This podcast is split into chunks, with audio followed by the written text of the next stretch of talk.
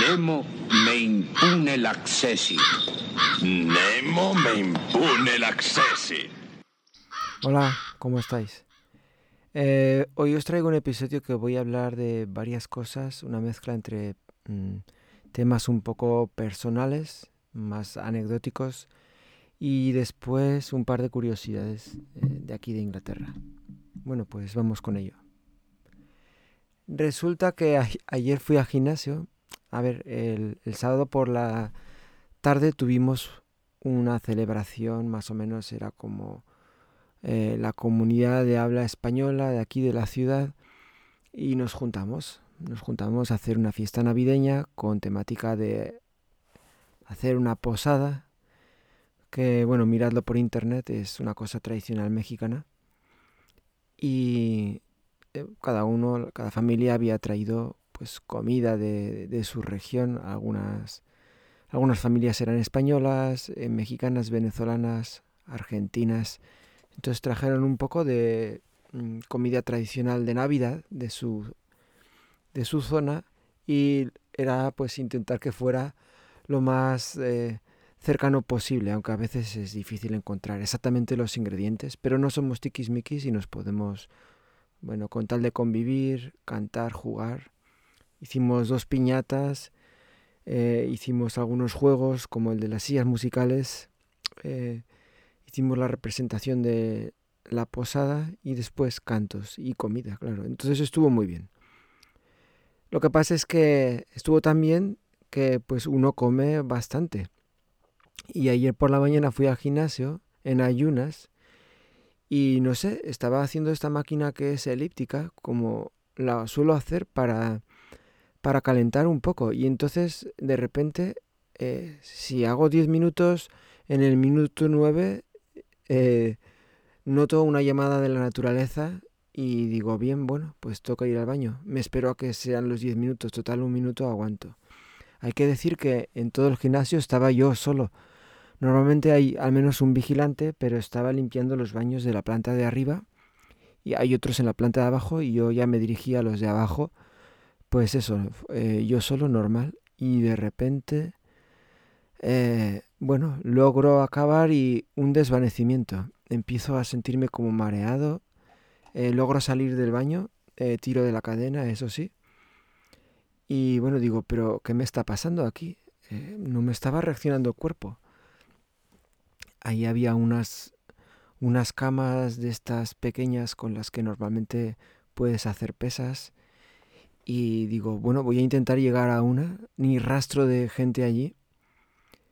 Y digo, no puedo ir a casa en estas condiciones. ¿Qué hago? Llamo a una ambulancia porque aún podía, ¿no? Más o menos moverme y tal. Entonces logro sentarme y, y empiezo a sudar. Un frío, estaba pasando un frío de repente. Y eso que ya estaba caliente de haber hecho la, la elíptica. Y digo, no, pues mm, lo siento, me tengo que acostar aquí. Como sea, me, me acosté en la camita esta. Y en dos o tres minutos, bueno, pues ya me relajé, ya, ya me puse bien. Y me levanté, ¿no? Y justo cuando ya me levanté, y eh, aunque estaba bastante sudado, me levanté y, y ahí llega el vigilante como si tal cosa. Yo ya ni le dije nada eh, evalué la situación, digo, ¿qué hago? ¿Me voy para casa un poco con miedo o me quedo aquí? Pues ya que estoy, el gimnasio vacío, ya me encuentro bien. Hay que decir que por dejadez no me traje agua para beber. Normalmente tengo el agua lista y, y pues como normalmente no voy los domingos, esta vez fui el domingo, no la tenía lista y me di cuenta en el coche y por pereza digo, va, ya beberé a la vuelta y, no tenía ni agua allí y el agua que hay ahí no es potable. Y digo, bueno, ¿qué? Pues qué, voy a, voy a hacer la sesión. Entonces la hice, hice la sesión de gimnasio que ayer fue pierna y estuvo bastante tranquila, no la hice así a full, a, a tope como a lo mejor lo haría alguna otra vez. Bueno, no os penséis que soy un profesional, ¿eh? La hice más o menos como una sesión de medio pelo. No, bueno, normalmente la hago de medio pelo y ahora era un, aún más suave. Pero que al final me sentí bien. Esto ya me había pasado ahora unos ocho años más o menos, en una fiesta de cumpleaños, más o menos una situación igual. De repente una urgencia por ir al baño y al salir eh, pálido, sudores fríos, y ahí estaba acompañado y me pusieron en el suelo y me levantaron las piernas. Me dicen, es una bajada de presión, o no sé exactamente qué, qué nombre tenga, bueno, eso me dijeron, había gente allí que era médica. Y acto seguido, en esa época me fui a pedir unos análisis y eso es lo que he hecho ahora. Me he ido a pedir unos análisis y a ver cuándo me llegan, porque ahora con las bellezas y las novedades de, la nueva normalidad, solamente podemos sacar las citas con la seguridad social online. Entonces te hacen la evaluación y esta mañana me han dicho, bueno, como su caso no es así de vida o muerte, eh, le contestaremos entre en las próximas tres o cuatro semanas. Y yo no sé si van a contar la Navidad, pero bueno. Eso fue mi desvanecimiento ayer. Eh, ya he conseguido, ya hemos conseguido nuevos inquilinos para esta casa que, tenemos en alquiler, ya está completamente reparada. Em, os voy a contar la historia, porque algunos me podéis decir, oye, ¿hiciste bien? ¿No hiciste bien? ¿O yo hubiera hecho otra cosa? Bueno, pues yo creo que no había una solución perfecta, nos echamos a la piscina con lo que había y ahora pechugar. A ver, mirad. la semana pasada, la, casa ya llevaba en el mercado como un par de semanas. Eh, habíamos puesto quizá un precio muy optimista y durante la primera semana no hubo quien, quien se acercase. Mm, los de la agencia me dijeron, sí, suele pasar en esta época del año, a lo mejor en, justo antes de la Navidad, pues es que no vamos a encontrar gran cosa, pero eh, si le bajamos un poquito así en lo psicológico, no sé, imagínate que en vez de pedir mil pides 995, que todo el mundo dice, eso funciona, pero yo... Debe funcionar a nivel psicológico, no lo sé. El caso es que así lo hicieron. Rebajaron un poco la cuantía de la mensualidad y, y bueno, eh, fue a visitarlo una familia, era una señora de, yo creo que no debía llegar a los 40 años, o cuarenta y pocos, un hijo de 20 años que ya está en edad de trabajar, son extranjeros. Y bueno, aquí en Inglaterra los hijos, por tradición, siempre se van muy temprano de casa. A los 18, 19 ya es normal que ya estén bastante fuera. O que estén trabajando o que estén estudiando, que es a lo mejor lo, a lo que aspiran muchas familias, que tus hijos estudien y si estudian, van y vienen los fines de semana, pero ya es muy difícil que te vuelvan a casa después. Y los que trabajan, pues normalmente no se quedan, no se quedan en casa. De hecho, eh, hay una muy mala imagen social de alguien que pasado los 20, 21 años esté viviendo en casa. No es como quizá eh, en España o en otros países que, que viene, viene siendo lo habitual. De hecho, hasta yo creo que te puedes extrañar si tus hijos de veintipocos no están viviendo contigo. Pues eh, esta familia era, que por lo visto, al ser extranjera, venía con toda su, su cultura, no les parecía mal que los hijos vivieran allí. Eh, un, hijo de 20 años que trabaja en la construcción, no es exactamente si debe ser abañil. Luego un niño de 12 años que está en un equipo de, de fútbol profesional, de entrenamiento, y luego tienen eh, una niña de 10 años y otra niña de 2. Entonces son cuatro hijos en total, una sola madre recién divorciada, se ha divorciado en los últimos dos, dos años creo, cuando le, después de que le nació eh, el último, la última niña. Eh, entonces, ¿qué problema hay? Bueno, es una sola persona que va a llevar el sueldo a casa pero me dice que su hijo va a vivir allí y entonces lo van a poner también en el alquiler. Eh, legalmente va a, estar allí. Entonces entre los dos hacen un buen sueldo, porque ella es como una especie de directora. Me contaba que era directora de, de una agencia gubernamental de supervisión de orfanatos, o el equivalente eh, a los orfanatos de antaño, y casas sociales y niños que se van a en adopción o que están en fostering, que es como una semi-adopción, ¿no? Entonces eh, tienen un equipo de inspectores que van haciendo una rotación de, los lugares y ella pues está ahí como la manda más en toda la región. Entonces es un, es un buen puesto. Y el hijo en la construcción, así que por ese lado está bastante bien. Niños pequeños no son nada de estudiantes o jóvenes, así que vayan a destrozarlo todo. Y parece ser que es a largo plazo. Problema. Existe en Inglaterra una cosa que se llama el IBI. No, ay, no me preguntéis ahora lo que significa, pero básicamente es como son las siglas de una estructura financiera que lo que hace es, si tú tienes problemas económicos, por ejemplo, tienes deudas y estás en una situación que no puedes pagarla en los tiempos acordados, imagínate que tienes deudas heterogéneas, tienes, bueno, un préstamo que, que te cumple en dos años, tienes multas de tráfico, tienes, eh, pues no sé, a lo mejor no has podido pagar la electricidad, el gas, tal, tal varias cosas así que se te acumulan y es un peso bastante grande. Pues estás en, hay empresas que hacen eh, consolidación de deudas, que es lo que se llama EBI, y lo que, lo que hacen es te compran todas tus deudas de tal manera que ellas las pagan por ti y tú les pagas a ellas eh, con un interés más alto y más a largo plazo. Y tienen unas particularidades que es a lo mejor te dicen, bueno, vas a saldar tu deuda Imagínate 10.000 libras en 5 años pagando X cantidad mensual, pero durante esos 5 eh, años que estés con nosotros, te vamos a congelar tu historial crediticio de tal manera que no vas a poder tener ni, ni un solo préstamo, no vas a poder acceder a una hipoteca y depende de qué sitios no puedes entrar a trabajar a sitios nuevos, porque aquí todo va mucho con tu historial crediticio. Pues esta señora tiene un EBI de estos que le ocurrió hace cuatro años, tuvo una tragedia personal, eh, no pudo reaccionar, no pudo afrontar a las deudas, eh, se la comieron las deudas y tuvo que recurrir a esto. Entonces tiene una mancha en lo que se llamaría el historial crediticio. En cualquier agencia que, te vayas al alquiler, eh, te va a aparecer esta como persona no recomendable para hacer, para que la tengas allí. Entonces, en un principio, cualquiera de nosotros podría decir, no, no, no me interesa. ¿Para qué te vas a meter en líos? ¿No? Bien. E, eso era la, la primera persona, que le llaman familia aplicante 1, o solicitante.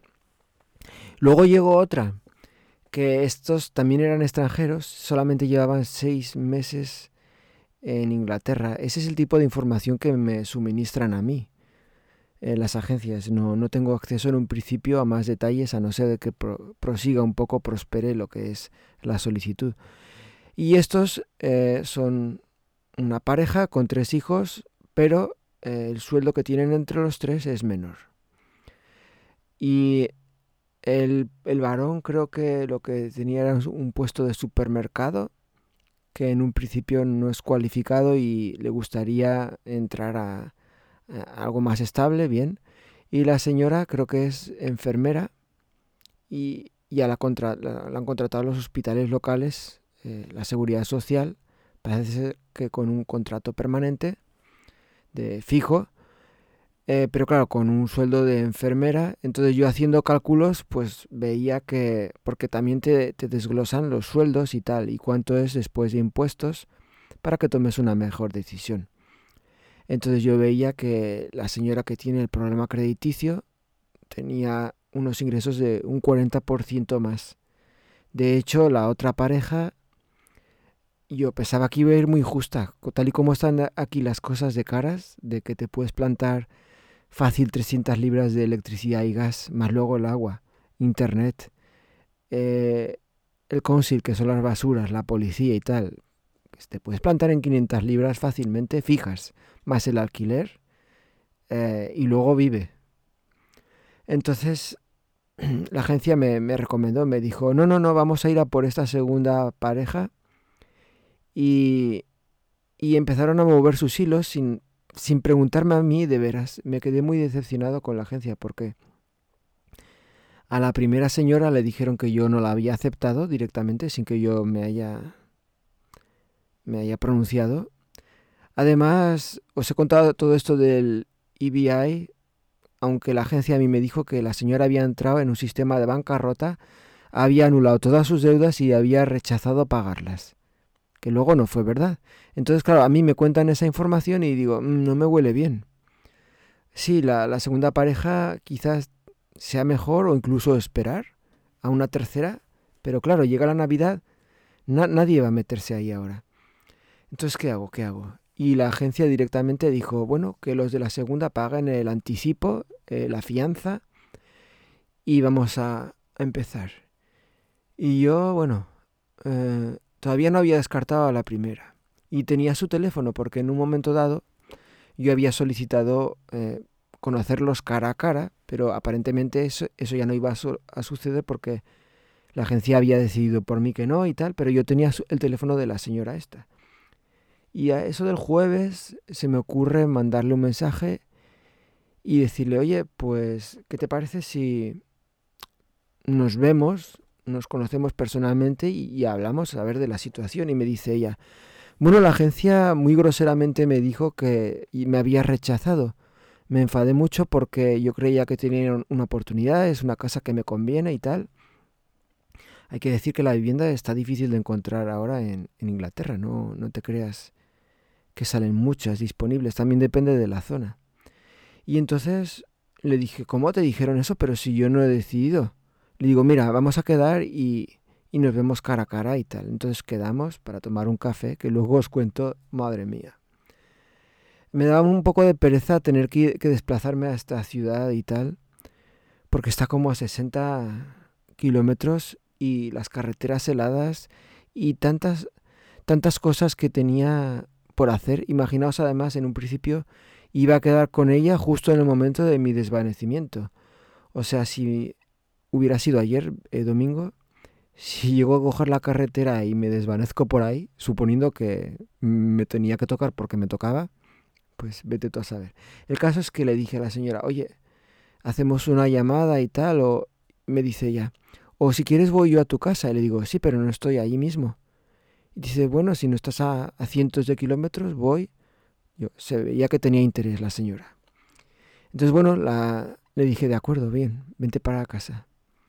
Le preparé un café y aquí otra anécdota es que, joder, se nos había acabado la leche. Yo sabía que teníamos leche en un topper porque la había servido el otro día al crío pequeño y no se la había bebido, pero oye, la leche está bien, la ponemos en la nevera, ni la había tocado y digo, ah, tengo leche allí. Entonces en un principio la veo, se ve bien, no está con grumos ni nada. Le hago el café y tal. Y, y se lo empieza a beber la señora y como que se bebió una tercera parte. Pero la señora muy, muy, muy simpática. Eh, empezó a contarme toda su historia, me, me, contó bien su problema de una tragedia personal que se le murió el hermano, es de Europa del Este, esta señora, y tuvo que desplazarse allí, bueno, eh, bueno, el caso es que luego quiso retomar su vida, su padre trabaja en mantenimiento de casas, entonces me dijo, mira, si entramos allí, eh, no te preocupes que nosotros nos encargaremos de mantener la casa, eh, mi padre va a hacértelo todas las reparaciones gratis, lo vamos a poner en el contrato, dice, pero eso sí, me tienes que dar la oportunidad porque me cierran las puertas en todos los sitios, y bueno, una serie de cosas que me dejaron muy buen sabor de boca. La agencia me dejó mal sabor por lo mismo que me, ocultó información. Enseguida quisieron dar prioridad a la otra familia que, vale, a lo mejor también lo necesitan. Pero esta, ¿por qué, no? Eh, no sé, se veía una persona muy aseada, muy, muy pulcra, llevamos muy bien la comunicación, entonces eh, decidí contra ir contra la, agencia, la recomendación y decir, mira, oye, voy, hoy la he llamado y he dicho, le voy a dar eh, a esta señora, a la, a la rumana, le voy a dar eh, su oportunidad, que entre y ya está, no hay problema. Y la otra familia se va a tener que, que quedar así. Y me dice la agencia, oye, pero es que ahora nosotros vamos a tener que llamarles, que por qué, que se van a llevar una decepción. Le digo, pues sí, digo, pero de todas maneras, no era, no era oficial, ¿no? Ustedes tomaron la decisión, yo tenía la última palabra para decidir y habíamos quedado que iba a ser hoy lunes, entonces lo siento, pero hay que hacerlo así. Y me dicen, de acuerdo. Entonces eh, hemos quedado en eso y este mismo viernes se va a mudar. Yo no sé si he hecho bien, he hecho mal, la gente me puede mm, ¿quién me va a criticar? Claro, es una cosa que ni les va ni les viene. Pero vamos a ver que yo a los anteriores inquilinos los vi con un montón de referencias, un historial crediticio impecable y, y me destrozaron la casa. Y he tenido otros inquilinos eh, anteriormente que eran inmigrantes y así como yo soy un inmigrante aquí, y cuando eres inmigrante en otro país, mira, vas a intentar que las cosas estén bien, que no meterte con problemas. Si tienes hijos pequeños o hijas, vas a intentar que, bueno, que, no te echen de tu lugar, o sea, que esté la cosa bien. Evidentemente, le he dicho, mira, te voy a dar a ti la casa, pero si sale algo, algún secreto, alguna cosa así mal, pues entonces se va a tener que cancelar. Y me dice, no, no, no, por supuesto, dice las referencias de, de los caseros anteriores, ahí van a estar, referencias de trabajo que tienen que llamarla, eh, mirar todo el historial de, de, pagos de los últimos cinco años, de pagos a, a las rentas, porque dijo que las deudas que tenía era básicamente eh, alguna de, de, conducir y luego un préstamo que pidió ella. Entonces eh, se le desbalanceó eh, el interés y tuvo que reaglutinarlo. Que de por sí, bueno, no es que se haya quedado en suspensión de pagos, ¿no? Simplemente lo, lo rehizo como una herramienta financiera que, que, se dispone, pero eso, claro, te marca en la historia crediticio. Entonces, bueno, cuando se fue, yo me quedé muy contento y empiezo a limpiar los platos y tal. Y cojo la leche que había quedado en el topper y se me ocurre, digo, voy a beber un poco yo de esta leche ahora. Me la acerco y, hostia, era leche agria. Estaba asquerosa, una leche que estaba podrida. Y digo yo, me cago en... Digo, ¿cómo le habría dado a esta pobre señora la leche, el café con la leche podrida? Y, y la otra se lo iba bebiendo y se bebió, pues eso, un poco más de una tercera parte y dijo, me dice, perdona, es que no me suelo acabar las bebidas. Y, luego, bueno, ¿qué voy a hacer? No digo, tampoco le voy a pedir eh, disculpas ahora. No sé, porque igual ni se enteró o si, yo qué sé, lo dejamos así y ya está. Pero bueno, es algo que sucedió y, y hay que ir con cuidado con las leches que tienes por ahí. Quedó antes del episodio, hace un par de episodios, en el anterior de desde una habitación de hotel, estaba contando la anécdota de la llamada de teléfono justo antes del ataque de los cuervos. Os estaba diciendo que había sido, había tenido una tentativa de engaño. Pero yo es que ya me sabía ese engaño, ese de que te llaman pretendiendo o fingiendo que son de fuerzas del orden público, que son de, la agencia tributaria, que te van a pedir los, los impuestos. Y entonces la primera vez eh, no hice nada y la segunda vez, al cabo de unos días, apreté el botón cero. Que te dicen, si quieres hablar con un oficial, apriete el botón cero. Y entonces eh, yo digo, bueno, voy a apretar el botón cero. Y me, me contesta alguien con acento extranjero fuerte, yo creo que eh, pues sería de, de sureste asiático. Y entonces me dice, bueno señor, eh, ya se lo conocemos por su podcast y todo eso, pero no le llamamos por eso. Le llamamos porque tiene usted una, una deuda pendiente. Pero no, no me lo dijo así como un amigo y tal, no, no, no. Eh, usted me dio el nombre y apellidos mío y me dijo agresivamente que tenía una deuda y que cómo iba a hacer para pagarla.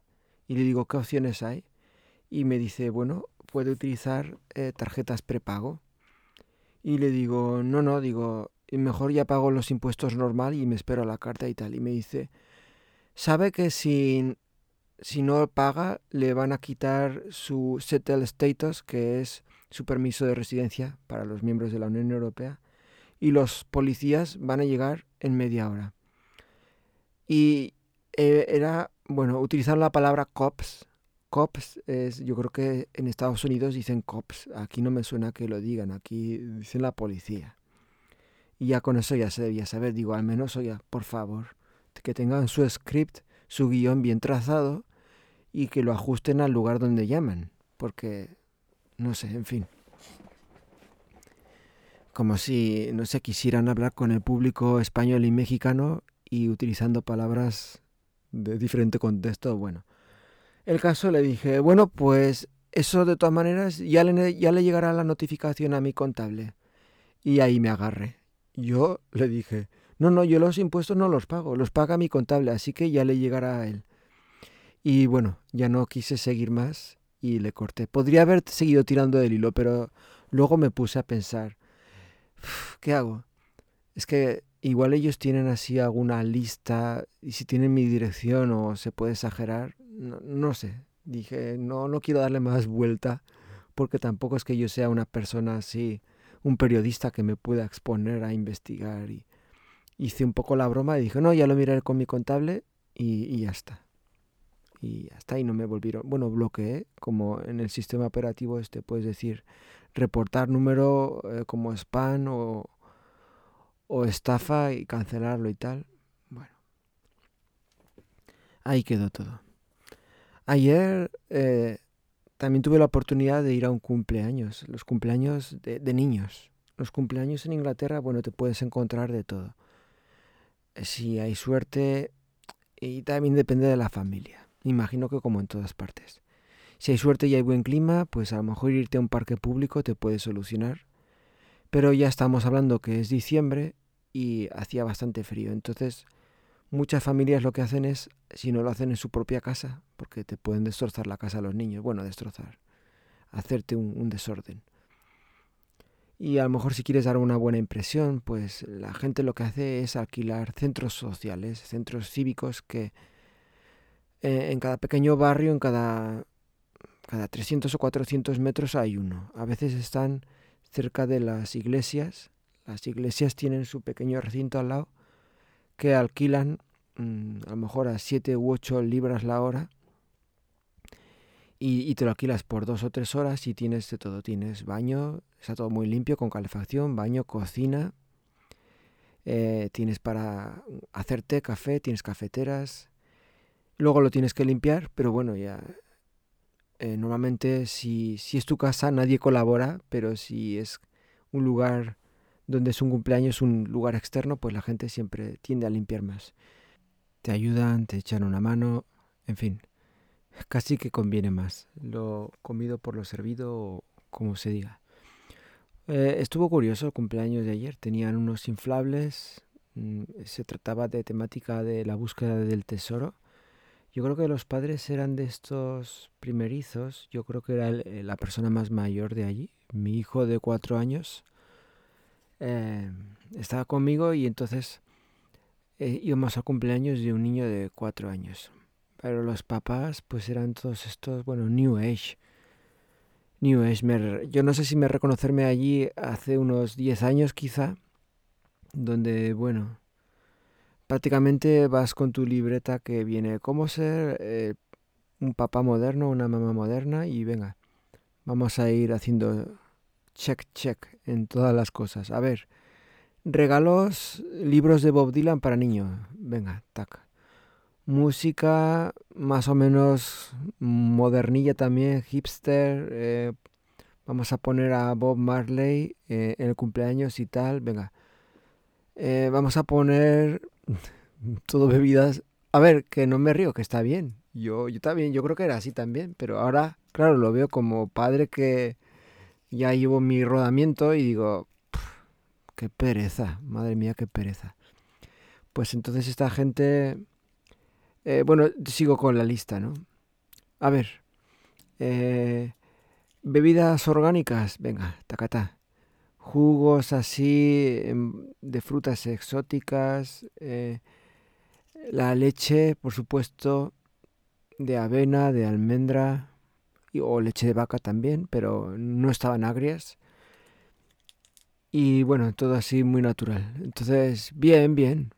A lo mejor es que yo ya no sé, con el tercero pues vas un poco más con tu propia inercia, ¿no? En lugar de, venga, vamos a intentar ser aquí los más papistas que el Papa, vamos a intentar hacerlo todo perfecto. Luego te das cuenta que en la vida no hay nada perfecto, se hace como se puede y venga, y a tirar para adelante. Pero sí, yo entiendo que muchas familias llegan con el primero, llegan con mucha ilusión y, es de lo que se trata, ¿no? De, que la vida te vaya enseñando. Está bien. ¿Qué más os quería comentar hoy? A ver. Sí, una última cosa simplemente para, para cerrar el episodio. Se trata de los contratistas por aquí por Inglaterra, los contratistas, que aquí se resumen toda la gente a la que contratas para una obra y servicio. Em, pero me voy a centrar más en lo que son albañilerías, fontanería o plomería, electricista y tal. Me he encontrado muy poca gente realmente profesional que te acuda a las citas y te, te quede bien, ¿no? De hecho, la mayoría, la mayor parte de las personas y eso que es un negocio que yo entiendo que se, transmite mucho por el boca a boca, pues te quedan mal. Yo creo que deben estar saturados de ofertas de trabajo, de oportunidades para hacer dinero y te quedan mal. Entonces, eh, eh, en la casa esta que tenemos de, bueno, que ya está para alquiler, hemos pasado, en general todo estaba hecho por una empresa que fue la única que se animó a meterse en este berenjenal, ¿no? Tan grande. Pero hubo dos o tres cosas menores que un fontanero las iba a hacer, como es el certificado de gas y luego un radiador que quedó a última hora allí. Pues bueno, los primeros dos días sí apareció, apareció el día de la cita y un día más para dejar sus herramientas allí. Y a día de hoy, han pasado varias semanas, este contratista eh, no aparece, está, no lo puedes contactar, ni por WhatsApp, no lee los mensajes, aparece con una palomita de esas, un símbolo de... No, ni siquiera el doble símbolo que le ha llegado, no. Símbolo simple. No coge teléfonos, no dice nada, sus herramientas están allí, no le he pagado y ha hecho parte del trabajo, pero... Y lo peor es que, ¿qué hago yo? ¿Qué hago yo? Porque eso tiene que estar listo antes de que esta gente se mude. Y no sé cómo solucionarlo contrato a otra persona que me lo haga porque está, quién sabe, igual le ha pasado algo. Lo que pasa es que ya me ha sucedido muchas veces. Esta situación me ha sucedido ya tantas veces que yo creo que es algo normal. No le ha pasado nada a esta persona, simplemente tiene más herramientas y está en otros trabajos más lucrativos que a lo mejor le dan menos, menos pereza que cambiar un radiador y limpiar una tubería. Ya ves tú. Pero ¿qué hago? Contrato a otra persona que me haga el certificado, me cambie el radiador y luego venga este y me diga, a ver, mi dinero por lo que he hecho, etcétera, eh, algo tengo que hacer. No sé, eh, ya la semana pasada estaba con esta problemática, tenía mis dudas, dije, bueno, quedan unos días más todavía, vamos a ver qué pasa. Pero, pero no. Mira, ahora me llega un mensaje, pero claro, no es él. Eh, Pienso que a lo mejor voy a dejar pasar un par de días hasta el miércoles y si no, pues ya voy a decir, lo siento mucho, con... pero no puedes estar dejándome tirado tres semanas y esperar que yo me quede quieto allí sin hacer nada. Bueno, pues esto ha sido todo por hoy. Eh, espero que hayáis podido también escuchar o en este feed o, en el de frente al cliente el especial que tuvimos con José el camarero la verdad es que estuvo muy agradable, fue muy divertido, muchas anécdotas. Luego estuvimos hablando un ratillo más offline. Anda, que si hubiéramos publicado eso. Eh, y nada, se nos acerca la Navidad. bueno, os voy a contar una cosa que antes de cerrar no es plato de buen gusto. Pero mira, a lo mejor os sirve para que veáis la vida de...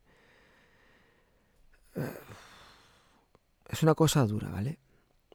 Pero quizá puede ayudaros a la vida ver lo que, las cosas que realmente son importantes. Tenemos una amiga aquí que es medio española, medio, mm, bueno, de otros países, medio francesa, vive en Inglaterra, cuyo hijo, bueno, de 10 años, de la edad de, del mío mediano, ¿no?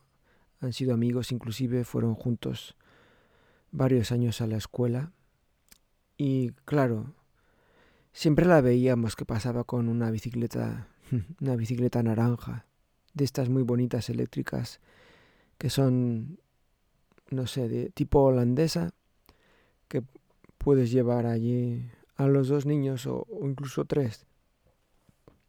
De estas que te igual, igual te valen 2.000 mil euros.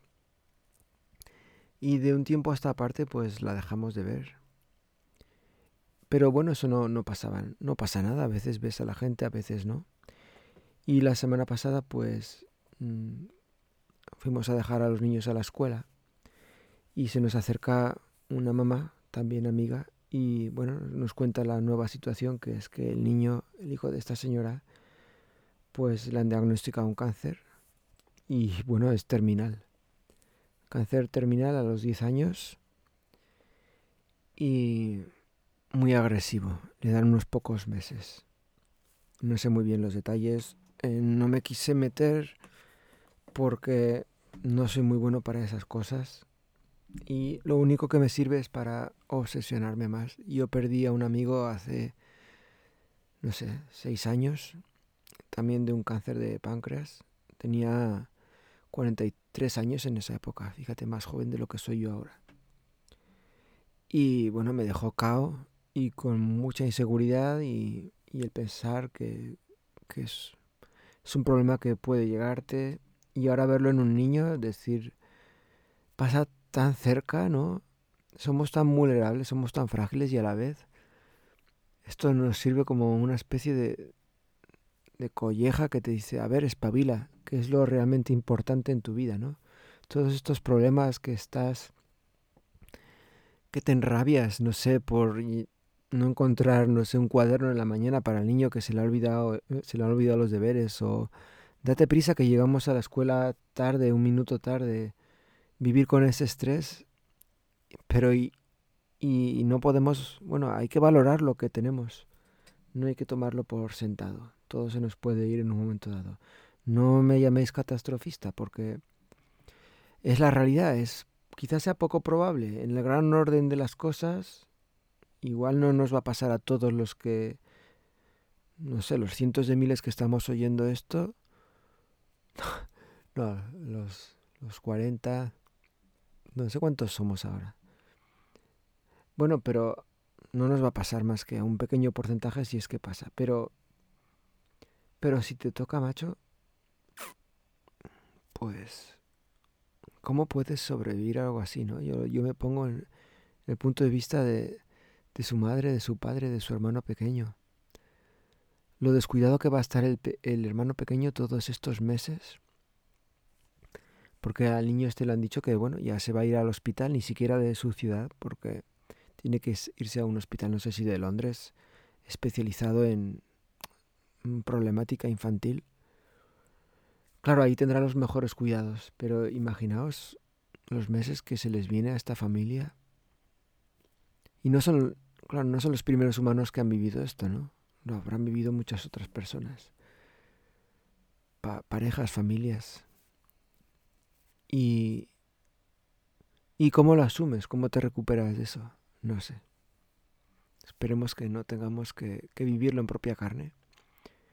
Y que, pues, de estas grandes pérdidas y grandes golpes que nos da la vida, intentar sacar los pequeños, bueno, las pequeñas lecciones, que es valorar nuestro día a día, valorar esas cosas pequeñas que yo intento siempre recordarme a mí mismo venga, vamos a... A lo mejor... Esta mañana, por ejemplo, he ido al gimnasio y volví a casa y, pensaba, digo, mira, voy a intentar, es que no voy a ir con prisa ahora a despertar a los niños. Bueno, luego la realidad ya es otra cosa. La mayoría se, se lo hace todo solo, no hay que quizás solo recordarle despertarse, pero ya todo, desayuno, comida, cena, no, desayuno, vestimenta e irse a la escuela. Pero pequeño, los dos pequeños, pues tengo que estar arreándoles. Y digo, no, pues, ¿cómo actuaría si, si, si nos hubieran dado estas malas noticias a nosotros o, cualquier cosa y fueran los últimos días que podíamos pasar juntos? ¿Los estaría yo arreando o estaría intentando vivir al máximo, no? Yo pienso que, bueno, pues hay que vivir, hay que vivir como si fueran los últimos días. Es muy difícil, porque luego en la rueda del hámster esta, pues no, te deja pensarlo mucho.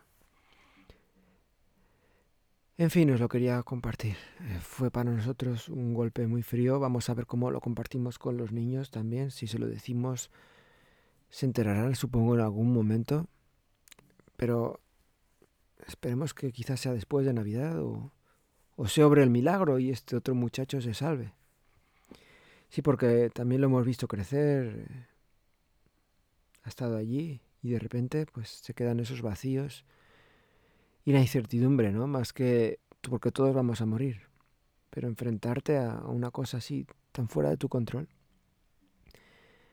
Oh, qué bajón, ¿no? Bueno, venga adelante los cuervos y, y nos escuchamos en el próximo episodio.